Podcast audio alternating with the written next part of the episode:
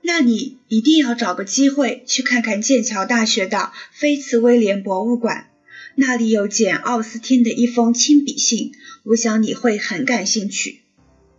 他说话时摆出兴致盎扬的样子，而且分寸把握得恰到好处，就像女主人在面对一位难应付的客人，正想找个话题来引起对方的兴趣。科迪利亚嘴里嚼着一大口牛肉和蘑菇。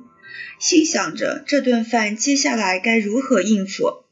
幸好这时那个美国教授听见了“菲斯威廉”这个词，在桌子那头大声问起了博物馆里收藏的意大利稀有陶器，显然对此很感兴趣。于是话题打开了。回去时，有一名小姐开车送科迪利亚去火车站。这一次，他们去的不是剑桥火车站，而是奥德利站。利米小姐也没有对此给出任何解释。一路上，他们都没有谈及关于案子的事。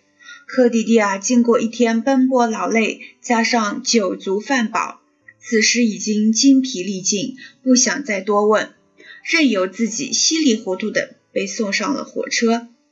他原本绝没有想到自己真的会把这个案子接到手。火车开动了起来，他疲惫地用手指揭开利明小姐给他的硬白纸信封盖，从里面抽出一张纸来。纸张的排版与打印都很工整，但是内容并没有超出他已经了解的情况。信封里还有一张照片。上面是一个笑容满面的男孩，侧过脸来对着照相机镜头，一只手放在眼睛上方遮挡阳光。他穿着牛仔裤和马甲，半躺在草坪上，身边放着一摞书。也许当时他正在树荫下看书，而他拿着照相机从法式落地窗里出来，便大声地命令他笑一笑。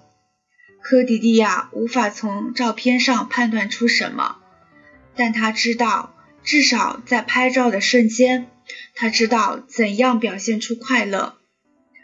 他把照片塞回信封里，用两只手护住信封，很快就睡着了。